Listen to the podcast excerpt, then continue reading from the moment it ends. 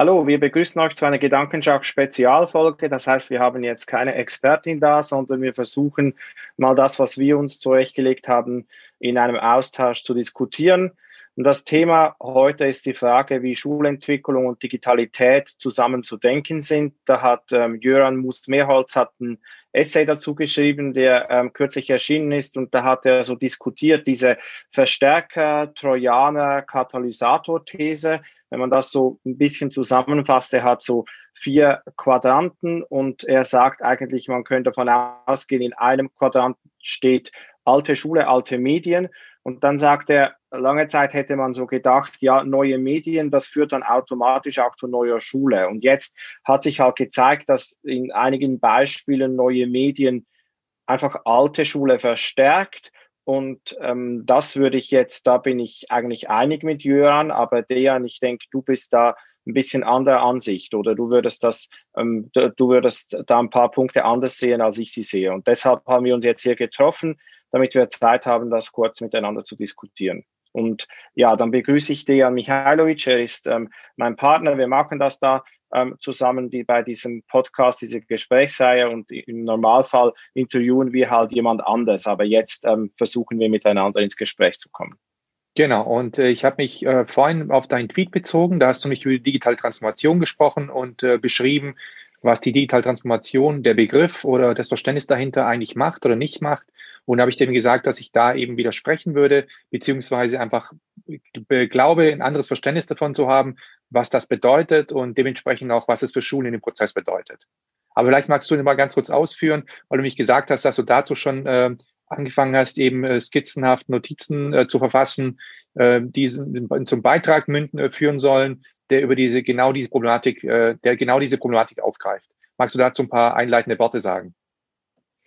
Ja, ich kann vielleicht ganz kurz sagen, dass ich in letzter Zeit etwas weggekommen bin von Digitalisierung oder dann digitaler Transformation. Ich verstehe es so, dass digitale Transformation eine genauere Bezeichnung für Digitalisierung ist und eigentlich die Aspekte beleuchtet, bei der sich die Gesellschaft verändert, bei denen sich auch gesellschaftliche Systeme verändern.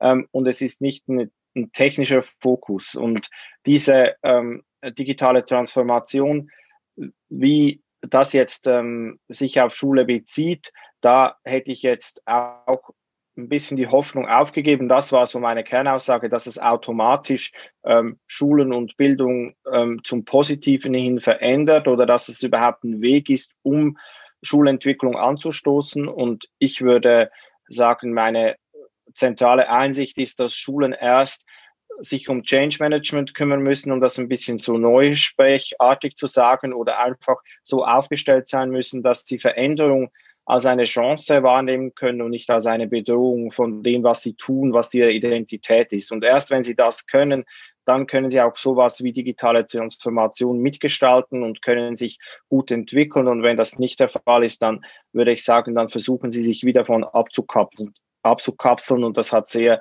destruktive Effekte. Das wäre so meine Kernthese gewesen, aber vielleicht meinst du auch was ganz anderes oder hast was anderes da drin gelesen als das, was ich jetzt gesagt habe. Hm, teilweise wahrscheinlich. Also ich habe tatsächlich darin verstanden, oder das heißt auch gerade nochmal gesagt, inwiefern man Erwartungen hat, dass diese Digitaltransformation etwas mit Schule macht. Und ich hätte erstmal gar keine Erwartung, dass dies mit der Schule irgendwas macht, weil es erstmal diese Transformationsprozesse ja gesamtgesellschaftlich betrachte und sage, es sind einfach Veränderungen, die einfach gesamtgesellschaftlich, kulturell, weltweit, also global stattfinden und nicht irgendwie einen Zweck verfolgen oder einen Sinn haben, sondern es sind einfach Prozesse, die ablaufen.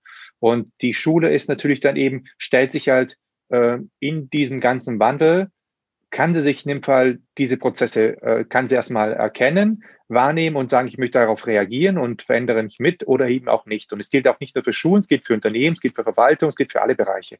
Ich habe es gestern mit einem Freund genau darüber diskutiert und äh, da war eben die Frage, ihn, weil alle, also gerade Unternehmen und so natürlich sich die Frage stellen, die, oder zumindest die Anforderungen, Herausforderungen verstehen, dass sie eigentlich dann diesen kulturellen Wandel auch einen Transformationsprozess durchlaufen müssen. Das heißt, bei denen stellt sich gar nicht die Frage, ob das sein muss, sondern die sagen, ich muss das machen. Und jetzt, wie sie es angehen, ist eine andere Herausforderung. Und bei Schulen ist dieses, ob ich es machen muss, nicht machen muss, das steht noch zur Debatte. Das heißt, äh, dass man sich wandeln muss äh, oder diese Veränderung des Trans Transformationsprozess durchlaufen muss. Ich würde behaupten, dass es an ganz, ganz, ganz wenigen Schulen überhaupt die Erkenntnis oder die, diese Sichtweise äh, ver vertreten ist. Und deswegen ähm, hatte ich einfach in der Stelle widersprochen zu sagen, dass ich äh, eine Erwartung habe, dass das irgendwas mit Schulen macht. Ja, die, ähm, weiß gar nicht, ob ich die Erwartung hätte, dass es automatisch was macht. Also eigentlich, wenn du so, wie du es beschrieben hast, dass es ein Prozess ist, der einfach so abläuft, da müsste man vielleicht ein bisschen philosophisch noch ein bisschen genauer hinsehen.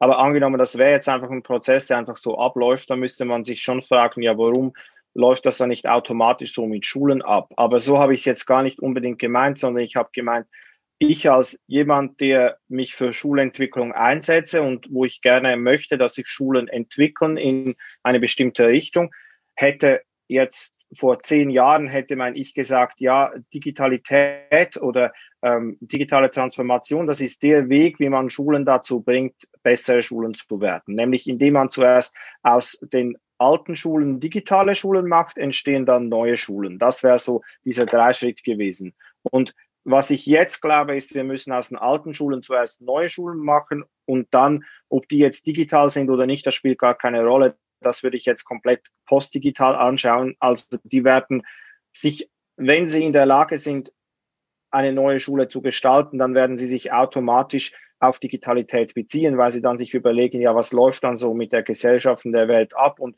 ähm, Digitalisierung oder digitale Transformation wird dann einfach ein, ein wesentlicher Aspekt sein, den man gar nicht ignorieren kann. So wie ein Unternehmen, das jetzt nicht einfach ähm, sagt, ja, wir machen so, wie wir es immer gemacht haben, sondern überlegen wir mal, wie wir uns entwickeln können. Wenn das gut abläuft, dann wird klar sein, digitale Transformation muss ein Thema sein für jedes Unternehmen. Ähm, so würde ich das auch bei Schulen da, dann wieder rückschließen. Wärst du, du damit mir, würdest du da mit mir einig gehen oder nicht? Ja.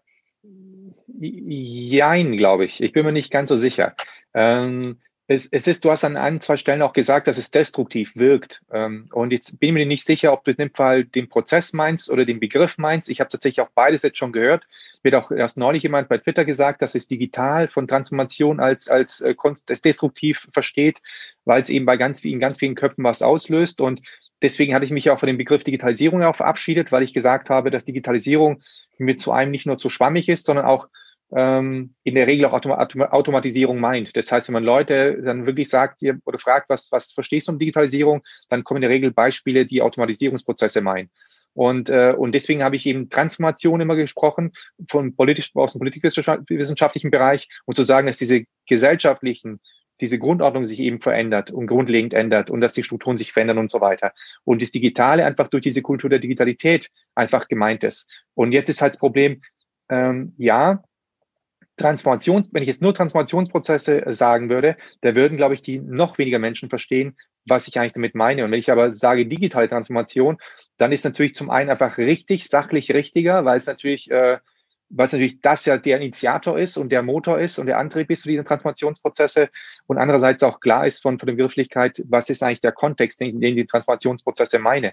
natürlich bedeuten Transformationsprozesse nicht immer, dass sie zwangsläufig an Digitalität gebunden sind. Das heißt, wenn ich zum Beispiel sage, ich pick jetzt einen Rollenwandel auf oder eine, eine Haltungsänderung, dann muss die jetzt ist die nicht gekoppelt an ein, an Mobile, Mobile Device oder eine Software oder Hardware, sondern an, meine, an mein Verständnis. Und genauso gibt es verschiedene andere Bereiche, die eben halt losgelöst davon zu verstehen sind. Und dann, da wäre ich, glaube ich, mit dir einig in dem Punkt zu sagen, dass das eben das wäre, was du meinst. Mit Schule müsste ich neu aufstellen. Also ein neues Verständnis von den Rollen, neues Verständnis von den Strukturen, neues Verständnis von Lernsettings, neues Verständnis von Lernen. Und dann natürlich aber das halt natürlich denken muss im Rahmen von oder diesem Kontext von Kultur der Digitalität. Und jetzt ist die Frage, du hast vorhin gesagt, die verschiedene Ebenen, die vorhin aufgezeichnet wurden vom Jöran und auch von anderen. Ich kenne ja ganz viele Modelle. Mittlerweile habe ich mich davon verabschiedet zu sagen, dass man es irgendwie so runterbricht auf irgendwelche Grafiken und, und Graphen, die das irgendwie veranschaulichen können, wie der Prozess irgendwie eingefangen werden kann, weil wir uns eigentlich alle einig sind, dass es komplexe Prozesse sind und komplex in, im Ablauf, aber komplex auch in der Zusammensetzung, Zusammenspiel. Und deswegen bin ich mittlerweile eher dahin, tendiere ich eher dahin zu, zu sagen, dass es einfach begünstigende, begünstigende Faktoren gibt, die für, für einen Prozess als für einen Transformationsprozess. Das heißt, wenn man das und das hinzugibt, wie so Zutaten bei einem Rezept, dann steigt die Wahrscheinlichkeit, dass ein Transformationsprozess äh, gelingt äh, oder vielleicht auch erreicht, erreicht werden kann. Und es gibt halt verschiedene solche Faktoren oder Parameter, wie auch immer, die man hinzufügen kann. Man kann aber nie sagen, wenn ich das und das und das und das hinzugefügt habe, dann werde ich definitiv einen Transformationsprozess erreichen, weil einfach diese, diese Faktoren und Parameter einfach zu viele sind und zu und äh, auch nie, manchmal auch gar nicht greifbar und verständlich sind, als dass man so, ein so ein Gesamtrezept aufstellen könnte, was dann immer so, so ein äh, Erfolg verspricht. Ja, da würde ich schon ein bisschen widersprechen. Also dann würde ich sagen, das ist so zunächst mal so ein bisschen eine Ausrede zu sagen, ja, digitale Transformation, das ist so komplex, dass wir es gar nicht so genau an etwas festmachen können. Da, da, da würde ich dann immer, da würde bei mir so ein bisschen der Alarmsensor losgehen vielleicht noch zu den Bildern. Das Bild, das ich das stärkste finde bei dem Text von Göran, ist, dass er sagt, es ist eigentlich so ein Mobile. Also das ist so, ähm, da gibt es ja auch dieses Meme eigentlich, dass man sagt, ja, was, ähm, ich glaube, das geht so um die Erwartung der Kunden, dass man ähm, so ein Mobile macht und dann sieht man, wie das Baby das von unten sieht und das sieht völlig anders aus als die Leute, die es eigentlich entworfen haben. Aber was Jörn zu diesem Mobile sagt, ist, wenn man ein Element davon nimmt und es jetzt verändert, dann kommt das ganze System aus der Balance. Und das finde ich für die Komplexität, die du jetzt ansprichst, eigentlich ein gutes Bild, zu sagen, ja, Schulen sind beispielsweise so ein System, das, das sehr komplex ist. Und wenn ich jetzt an einem, an einem Punkt beginne, etwas vielleicht zu digitalisieren oder zu sagen, ja, das machen wir jetzt komplett anders, dann wirkt sich das einfach aufs Gesamtsystem aus. Da bin ich schon äh, damit einverstanden. Aber ich denke, es gibt gute Bilder und ich würde jetzt schon sagen, es gibt ein einfaches Rezept und das heißt, Schulen müssen divers aufgestellt sein und sie müssen ähm, von Menschen gemacht werden, die offen sind und auch über Ihr Erfahrungshorizont muss über die Schule herausgehen. Also wenn Sie, das ist ein Thema, was mich so in letzter Zeit stark beschäftigt, dass Lehrkräfte oft die Schule, die sie erlebt haben, einfach reproduzieren. Und wenn man sagt, das ist kontingent. Das heißt, es muss nicht so sein, wie du es jetzt schon immer erlebt hast. Das könnte man auch anders machen dann empfinden Sie das zunächst mal als einen persönlichen Angriff, als eine Entwertung von dem, was Sie in Ihrer Bildungsbiografie erfahren haben. Also, dass Sie denken, Sie seien besonders klug und besonders erfolgreich, weil Sie in diesem System Erfolg gehabt haben. Und dann sagt mir ja, nee, das System ist vielleicht gar nicht so gerecht und du musst mal schauen, was da alles auch noch passiert. Dann denken Sie, aber dann bedeutet das, dass ich gar nicht so erfolgreich bin oder ich gar nicht so gut funktioniere. Und wenn man zu viel von diesen Menschen hat, die ihre Identität an ein System koppeln, das sie erhalten wollen, dann denke ich, das ist wirklich ein Rezept, das ich sagen würde. Also ich würde Leute nehmen, die Erfahrungen, möglichst viele Erfahrungen außerhalb der Schule haben. Ich würde Leute nehmen, die bereit sind, Veränderungen aufzugreifen und ich würde Leute nehmen, die unterschiedliche Perspektiven haben. Und wenn eine Schule aus diesen Menschen besteht und, und mit ihnen gemeinsam eine Veränderung ähm, durchführen wird, dann würde ich sagen, dass es gelingt. Und was ich mit destruktiv meine, ist nicht unbedingt den Begriff zu haben, sondern was ich vorher gesagt habe, alte Schule, digitale Schule, neue Schule oder alte Schule, veränderungsbereite Schule, neue Schule.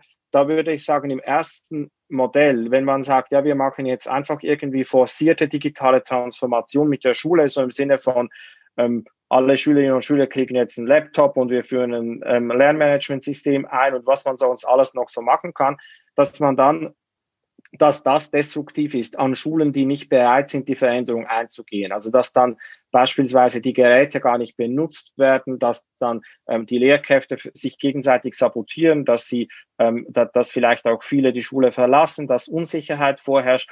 Das würde ich einfach sagen, wenn man unreflektiert versucht, ein System zu transformieren, das nicht zu dieser Transformation bereit ist, dann das würde ich sagen, das ist destruktiv. Also wenn man das versucht zu forcieren. Verstehst du, wie ich das meine? Ja, verstehe ich. Aber dann, dann, äh, ja.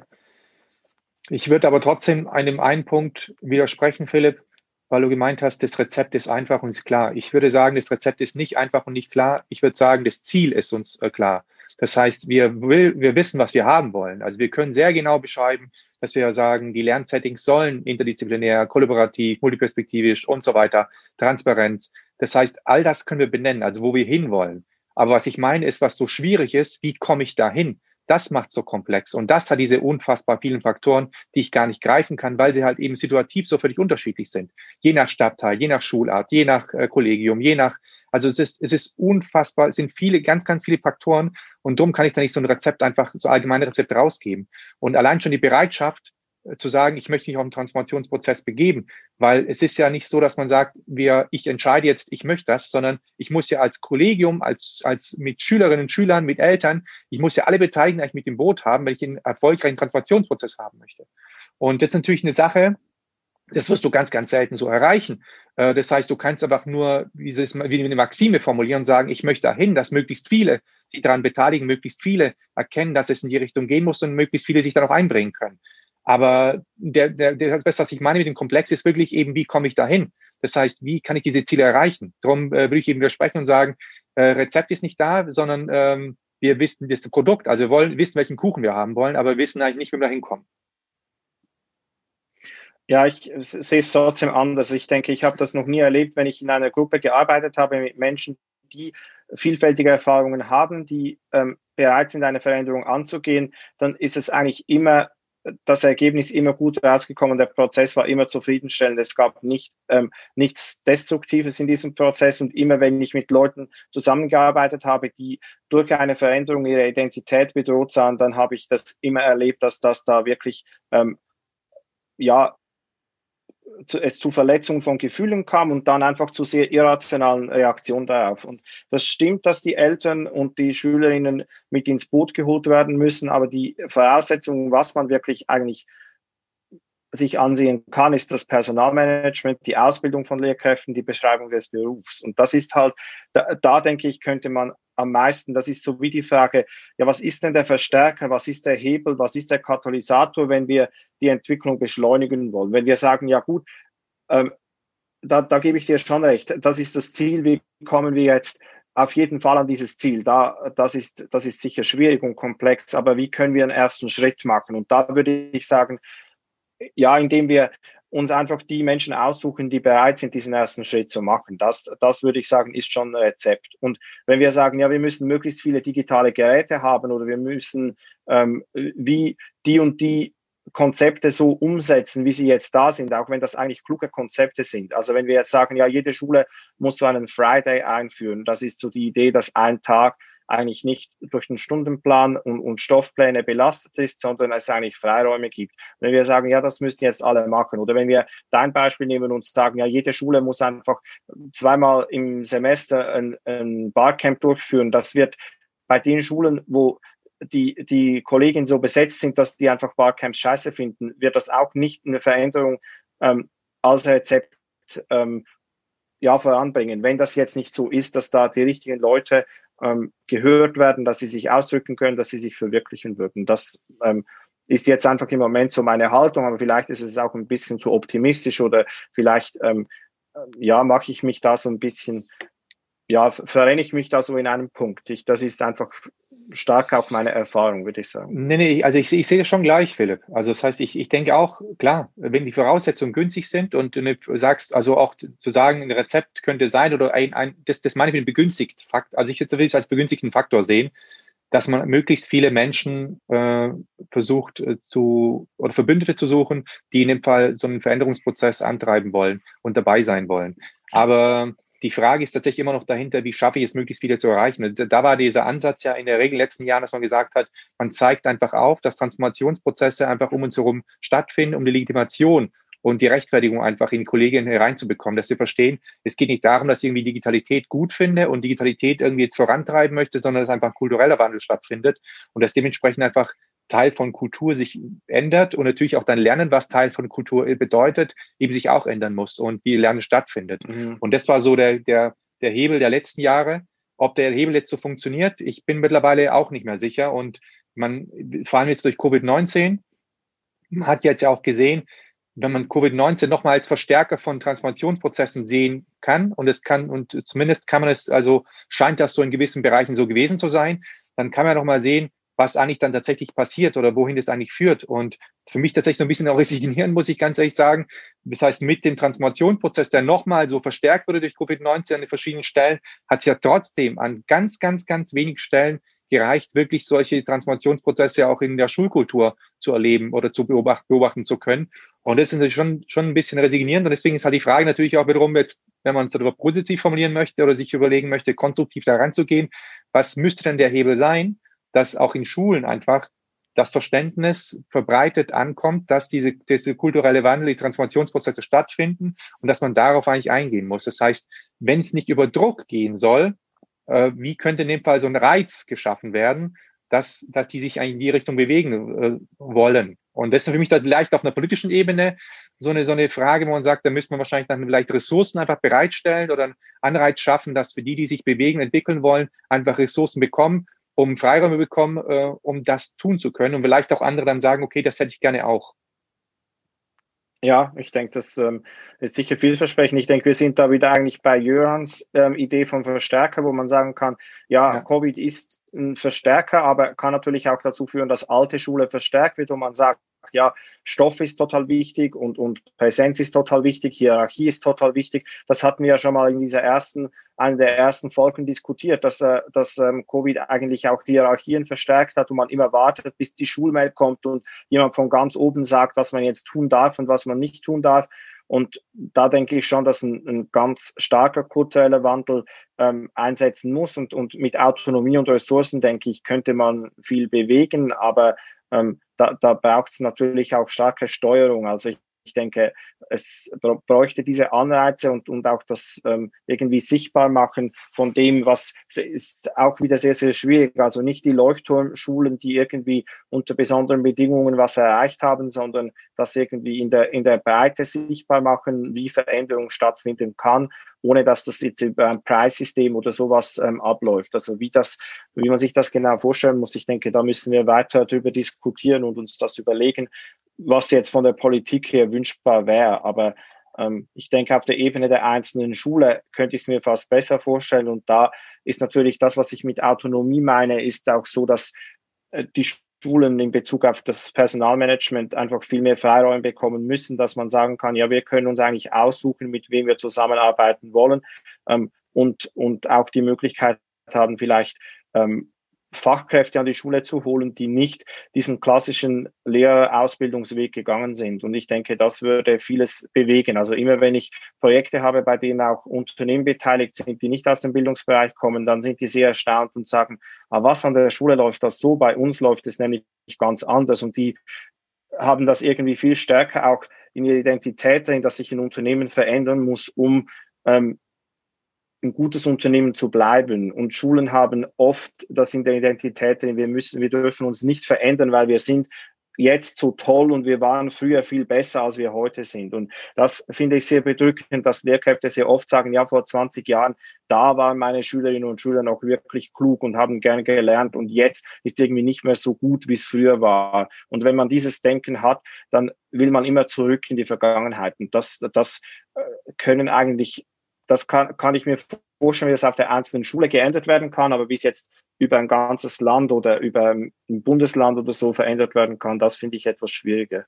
Ähm, vielleicht sogar noch für mich die Frage, vielleicht müssen wir einfach nochmal eine Expertin dazu einladen, gerade mit, psychologischen, mit der psychologischen Expertise, dass man vielleicht auch überlegt, wie man da ansetzen kann, mit was du vorhin beschrieben hast, mit dass das eben auch in der Ausbildung ähm, oder Fort- und Weiterbildung, dass man dann eben Menschen erreicht, ähm, mit dem, weil du gemeint hast, wenn man ihnen sagt, dass es in die Richtung jetzt anders gehen müsste und äh, Anführungszeichen auch dann notwendig oder besser wäre, dass die natürlich sich angegriffen fühlen mit dem, was sie bisher gemacht haben, also sagen, das haben sie einfach so bisher gelernt und eine Abwartung erfahren. Und das ist natürlich eine Sache, oder weil du gesagt hast, das könnte jetzt so, ein, so, ein, so ein Ansatz sein, dass man denen einfach aufzeigt, wie es in die Richtung oder anders gehen könnte. Und ich kann mich aber eben noch erinnern, diesen ersten Tag in meinem Studium, als eben der, in der pädagogischen Psychologie der Prof eben meinte, dass da unser Bild von, von Lehrerdasein da ist schon so geprägt ist durch die Schulzeit, dass wir uns eigentlich im Studium nicht mehr verändern. Das heißt, das, was wir eigentlich äh, zu Beginn des Studiums schon an, an, an so einer Vorstellung, an so, an so, an so äh, einer Rolle, die Lehrerrolle eigentlich ausgebildet haben, dass das ja nicht mehr als groß wandelbar ist und nicht große Veränderung unterläuft. Und äh, deswegen natürlich die Frage, so ein Henne-Ei-Problem. Das heißt, äh, wie viel Einfluss kann ich im Studium überhaupt darauf nehmen, dass Menschen diese Bilder verändern und vielleicht doch ein anderes Verständnis entwickeln? Und inwiefern müsste ich eigentlich vielleicht schon mit Schulen ansetzen, mit Lehrkräften, die schon vor Ort sind, damit einfach junge Menschen dann äh, mit der Erfahrung dann ins Studium, mit einem anderen Bild ins Studium äh, starten und wiederum da das, das Bild nochmal verstärkt werden kann. Ich weiß es nicht. Ja, ich denke einfach, wenn man sich so, wir haben uns ja in letzter Zeit so ein bisschen über diese Startup-Szene, die jetzt ähm, stark über Bildung spricht, unterhalten und, und auch ein wenig Kritik daran geäußert. Ich würde da gerne das Gespräch dann noch einmal etwas intensiver führen mit diesen ähm, ja, ich würde sagen, Leuten, die den Blick von außen auf Schule haben und sagen, ja, neue Bildung, ähm, New Learning und so weiter, das muss jetzt irgendwie kommen. Aber wenn man sich jetzt vorstellt, dass jede Schule zwei, drei von diesen Menschen hätte, die mal für, bereit sind, zwei Jahre, also wenn man sich so einen Frank Thelen vorstellt, der würde mal zwei Jahre an der Schule unterrichten und würde dann mal so seine Vorstellungen, dass man irgendwie, äh, wie heißt das irgendwie, move fast and, and break things und so und das an der Schule machen würde und mal auf diese, wenn man so diese vielleicht Kulturen aufeinanderperlen lassen würde, also gar nicht sagen würde, wie müssen wir das Studium verändern, sondern sagen, ja, wir überspringen gleich das Studium Studium, lass uns doch mal Leute an die Schule holen, die gar nicht Lehramt studiert haben. Und wie würden die dann Schule machen? Ich denke, das ist also in der Schweiz ist es mit dem Lehrermangel auf bestimmten Stufen, hat man ähm, versucht, Leute aus ähm, anderen Ausbildungsgängen an die Schule zu holen. Man hat so Überbrückungsangebote gemacht, wo sie eigentlich berufsbegleitend ähm, so eine Nachqualifikation erreichen konnten. Und das, denke ich, könnte sehr reizvoll sein, dass man sagt, ja, so könnte man Schulen breiter aufstellen und auch Menschen, die vielleicht eine andere Vorstellung haben, mit reinholen. Weil die, die vielleicht unter der Schule gelitten haben, die sich benachteiligt gefühlt haben in der Schule, das werden halt einfach in ganz, ganz wenigen Fällen ähm, werden das Lehrerinnen und Lehrer, sondern meistens sind das Menschen, die sich so mehr oder weniger okay gefühlt haben in der Schule und sich vorstellen können, sich in dem System zu bewegen. Und also müsste vielleicht das System ein bisschen stärker irritieren. Und die Tendenz dazu ist es, dass sich Systeme natürlich immer wieder heilen und versuchen, diese störenden Einflüsse wieder rauszubringen. Und das sieht man ja dann an den Leuten, die eigentlich den Beruf aufgeben und, und ähm, den Weg irgendwo anders ähm, finden. Da, das wären ja oft gerade die Leute, die der Schule gut tun würden, aber die eigentlich merken, diese Selbstheilungs- oder Selbststabilisierungsprozesse des Systems, das, das ertrage ich nicht, da, da kann ich mich nicht länger ähm, damit wohlfühlen. Und das, das ist äh, ja vielleicht so wie ein Kern eigentlich dieses, die, diese Weigerung, sich zu ändern oder sich der Transformation zu stellen. Wollen wir hier vielleicht mal einen Schlusspunkt setzen? Ich denke, es gibt viele ja. Gespräche, die wir weiterführen müssen. Ich finde auch die Idee, das nochmal aus der vielleicht psychologischen oder sozialpsychologischen Sicht ähm, anzusehen und auch nochmal genau darüber nachdenken, wie, wie Gemeinschaften Veränderungsprozesse überhaupt bewältigen können. Das finde ich, fände ich sehr reizvoll für eine der weiteren Folgen. Und ich denke, wir sind dran, auch wieder Expertinnen mit ins Gespräch zu holen und ähm, versuchen, die Reihe fortzusetzen schließe mich an und verabschiede mich in dem Fall. Und wir, wir halten, halten es natürlich an die Covid-19-Vorschriften und wünschen allen, äh, dass sie gesund bleiben. Genau. Danke. Ciao. Ciao.